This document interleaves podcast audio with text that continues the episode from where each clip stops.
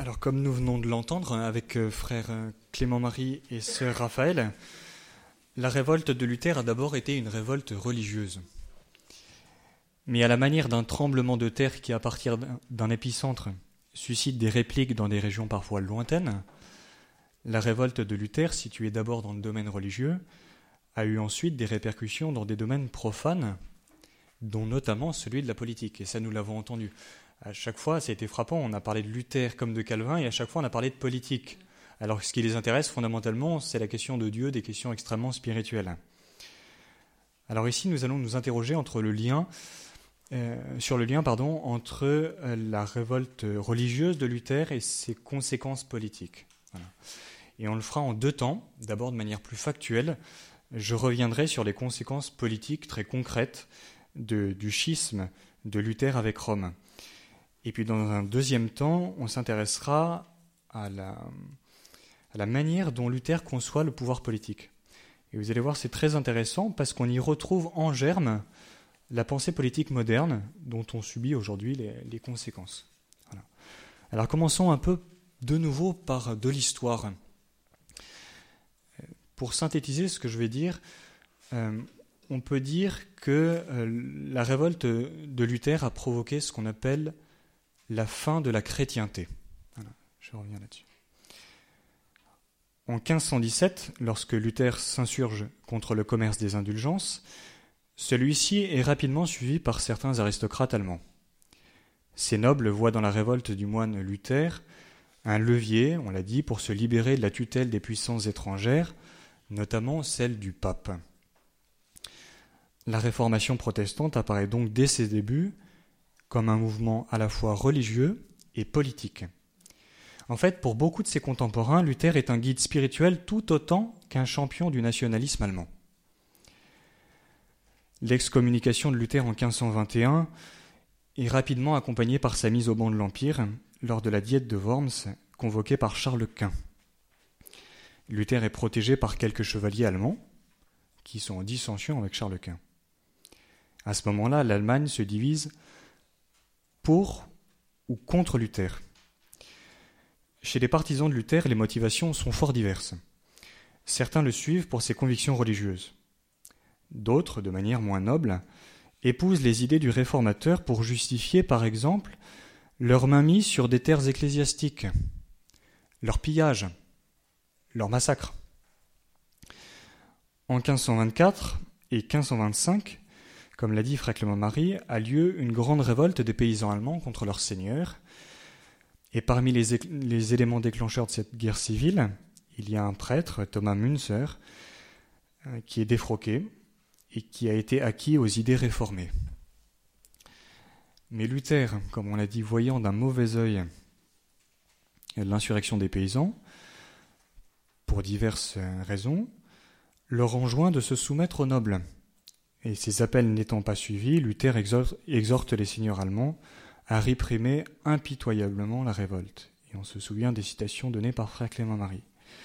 Et c'est ce qui aura lieu au terme d'une guerre qui aura coûté en deux ans la vie à cent mille Allemands. On est en 1525. Les événements ont commencé en 1517. Les choses vont très vite. Au cours du XVIe siècle, la chrétienté se fractionne. Au sein de l'immense empire de Charles Quint, les princes catholiques et réformés se regroupent dans des ligues qui s'affrontent les unes aux autres. En 1526, liberté est laissée aux princes de l'Empire de choisir le parti des réformés. Charles Quint leur dit Choisissez votre camp. En 1529, ils se rétractent. Charles Quint leur dit Non, vous n'avez plus le choix, choisissez le camp de Rome. Aussi, les princes qui ont choisi la réforme protestent solennellement, ce qui leur vaudra le nom de protestants à partir de ce moment-là. Dans, les années qui suivent, l'expansion des idées de Luther continue. Et la guerre civile s'installe entre les ligues catholiques et les ligues protestantes. En 1555, Charles Quint, voyant la, la catastrophe dans son empire, il instaure une paix religieuse à Augsbourg, et euh, à, Augsbourg, on instaure un principe en latin cuius regio eius religio, que l'on pourrait traduire tel prince, telle religion. Donc les sujets euh, euh, des, principautés devront épouser les convictions de leur prince ou s'exiler, voire être soumis à des persécutions. Alors ce qu'on voit dans l'empire de Charles Quint va s'étendre dans toute l'Europe. Les pays scandinaves optent pour le parti de Luther. Les îles britanniques se séparent de Rome, soit en professant ce qui deviendra l'anglicanisme, euh, avec l'acte de suprématie du roi Henri VIII en 1534, soit en se ralliant à une position proche de celle de Calvin, comme en Écosse, où naît l'Église réformée presbytérienne en 1560. Quant au reste de l'Europe, il est écartelé. Pour ne parler que de la France, Henri IV met fin à une période de huit guerres de religion en promulguant l'édit de tolérance pour les protestants en 1598, le fameux édit de Nantes, que le roi Louis XIV rompra au siècle suivant en 1685. Donc la révolte luthérienne a eu pour conséquence de mettre fin à une période durant laquelle, malgré d'innombrables et d'indéniables dissensions, l'unité politique de l'Europe était rendue possible par la confession à une même foi et l'appartenance à une même Église, ce qu'on appelle la chrétienté. Autrement dit, Luther a précipité le crépuscule d'une Europe et provoqué l'aurore d'une Europe nouvelle. Voilà. la fin de la chrétienté et le début de l'Europe que nous connaissons aujourd'hui. Alors pour comprendre cela, il faut passer à un autre niveau, moins factuel et plus idéologique. Et je vais vous présenter un peu la manière dont Luther conçoit euh, la politique. Et vous allez voir en quoi il a. C'est le père aussi de notre Europe, telle qu'on la connaît aujourd'hui. Alors avant de présenter la, la, pensée de Luther concernant la politique, il faut, rappeler quelques principes sur la vision traditionnelle, vision catholique de la politique, pour montrer en quoi, comment Luther, euh, ce sur quoi du moins Luther, euh, ce avec quoi il a mis fin, pardon. Alors pour les catholiques, l'homme est par nature un être social. C'est par nature. De ce fait, il réalise son bonheur dans la poursuite et l'obtention d'un bien commun au sein d'une société. Être social par nature, il réalise son bien en un bien qui n'est pas simplement individuel, mais commun, qu'il réalise dans une société. Alors ça, c'est un principe de base. Mais ce bien commun est unique, il est un, mais sa réalisation se fait à deux niveaux ces deux niveaux ont été euh, distingués par Jésus lui-même dans l'Évangile, lorsqu'il distingua l'autorité de César et de Dieu, ou autrement dit le pouvoir politique du bien religieux. L'homme, être social, qui tend vers un bien commun, qui se réalise à deux niveaux, niveau temporel, celui de César, et le niveau spirituel, celui de Dieu. Alors la vie politique réalise le premier degré du bien commun. Ceux qui dirigent la cité temporelle, nos gouvernants, doivent contribuer au bien commun des individus en tant que celui-ci est historiquement et naturellement réalisable. Ils sont dans une perspective naturelle.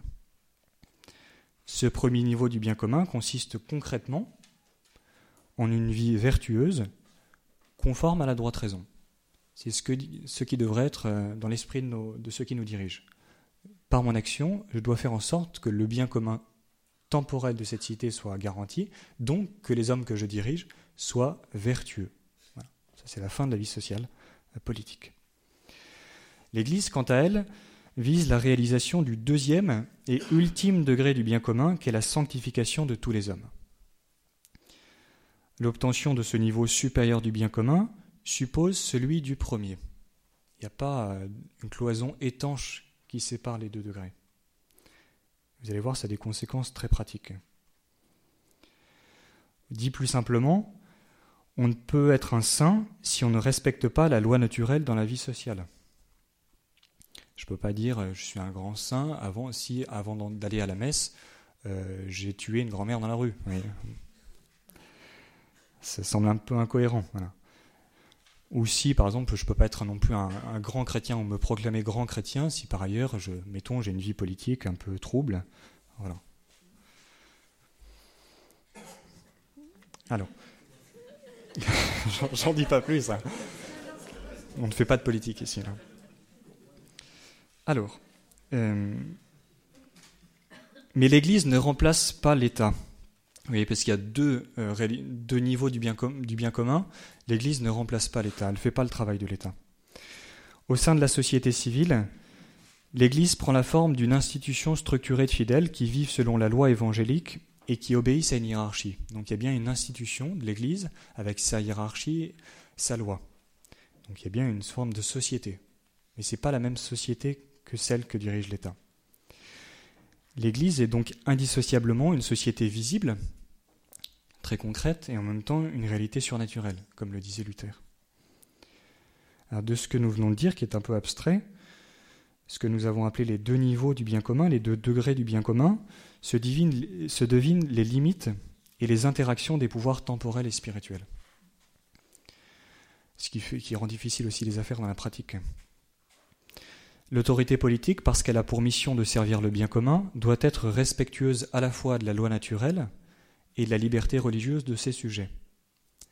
Autrement dit, antérieurement à l'État, il y a Dieu ainsi que les lois qu'il a inscrites dans la nature humaine.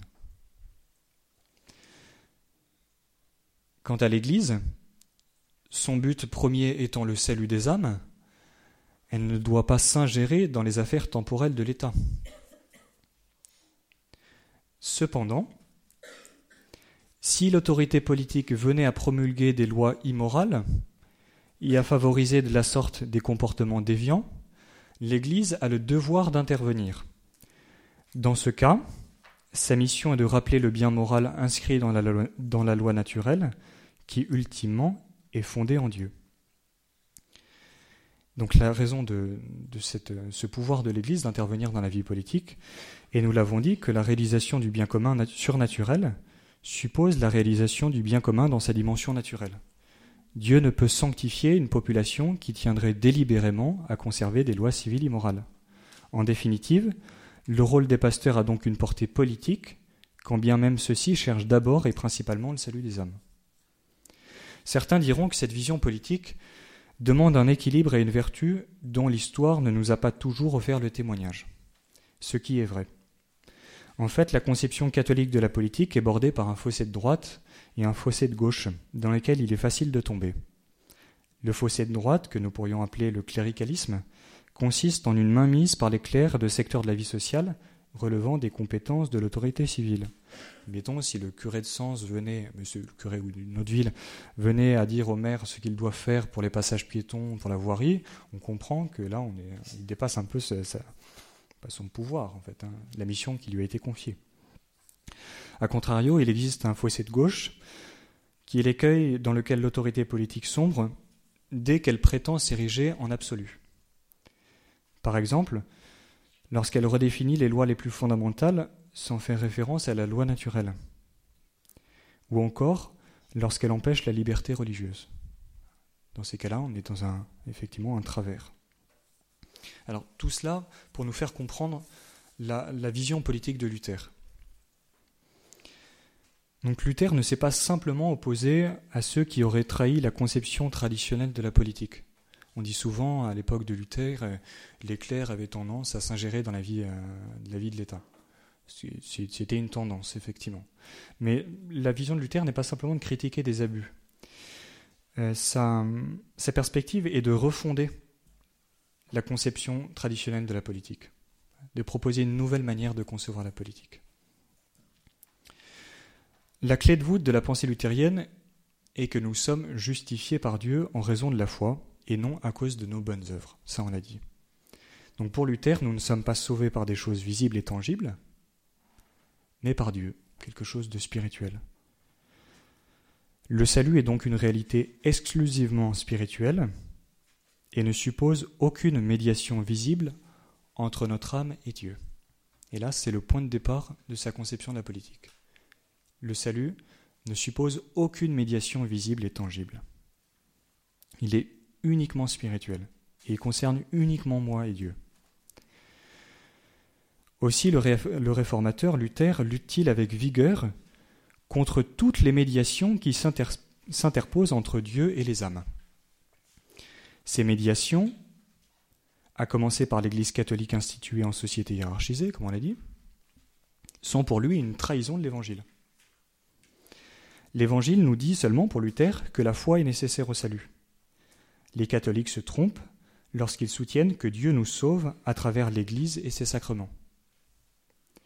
Car la véritable Église, on retrouve la même idée, n'est pas visible, elle est uniquement spirituelle. Le salut, l'Église, la communauté des, sauvés sont uniquement spirituels. L'Église ne ressemble en rien à l'État, puisqu'elle ne possède ni organisation ni hiérarchie pour Luther. Uniquement spirituelle, cette Église voulue par Jésus ne concerne pas non plus les actions des hommes, puisque ces actions appartiennent au monde des réalités visibles et charnelles, qui, on l'a vu, ne concernent pas le salut. L'Église n'a donc pas pour mission de rappeler aux hommes ce qu'ils doivent faire. Donc il y a une spiritualisation excessive du salut, si bien que même les œuvres n'ont plus d'importance. Et donc elles sont renvoyées à un autre domaine, qui n'est plus le domaine de la grâce, plus le domaine du spirituel. Et ça, vous allez voir, ça a des conséquences politiques. Toutes les réalités visibles et charnelles, c'est-à-dire à la fois le domaine des biens matériels et celui de l'agir, est à la charge de l'autorité politique. Donc pour Luther, la grande masse des hommes, qui est vouée au péché, doit être régie dans ses biens comme dans son agir par le pouvoir politique. La nature humaine, pour, euh, pour Luther, est profondément corrompue. Elle n'est pas inclinée vers le bien, mais plutôt vers la corruption. Un peuple d'élus, pour Luther, n'aurait pas eu besoin d'une autorité. L'humanité pécheresse exige qu'un pouvoir politique tienne le mal à distance, un peu à la manière dont un dompteur tient à distance un fauve affamé à l'heure de son déjeuner. Luther doit exercer un pouvoir, euh, l'État doit exercer un pouvoir essentiellement répressif, l'homme étant mauvais. Il n'a pas pour fin de rendre vertueux ses sujets ou de les aider à obtenir un bien commun. La vertu comme le bien commun ne sont pas nécessaires au salut et sont rendus impossibles du fait de la perversion des hommes. Le prince a donc pour mission de réprimer les mauvaises tendances des hommes corrompus, tant qu'elle maintient l'ordre public, l'autorité politique est dans ses droits. Pour Luther, cette mission de répression est l'instrument que Dieu utilise pour châtier le péché des, créatures. Car l'État, instrument de Dieu, n'est pas étranger aux choses religieuses. Dès que ces choses religieuses prennent un aspect visible et extérieur, l'autorité publique a le pouvoir de les contrôler. Par exemple, un prêtre, euh, un prince, pardon, peut interdire l'expression d'opinions religieuses s'il estime qu'elles peuvent menacer l'unité de son royaume. En donnant au pouvoir politique une mission religieuse, Luther rendait possible la naissance d'églises luthériennes soumises à l'État, comme dans certains pays scandinaves. Dans ces pays, l'État se verra confier la mission de, de diriger la vie religieuse pour autant qu'elle s'exprime extérieurement. Toujours cette grande séparation entre le domaine du visible, du charnel, qui est complètement soumis à l'État, y compris lorsque c'est dans des affaires religieuses, et le domaine du spirituel, qui lui relève de Dieu, et d'une Église qui serait uniquement spirituelle. En fin de compte, la conception politique de Luther se laisse résumer en deux points fondamentaux. Premièrement, elle refuse l'idée d'un pouvoir de l'Église dans la sphère civile. Concrètement, l'Église n'a plus le droit de s'exprimer dans la vie publique, pas plus qu'elle ne peut prétendre posséder un pouvoir autonome vis-à-vis de celui de l'État.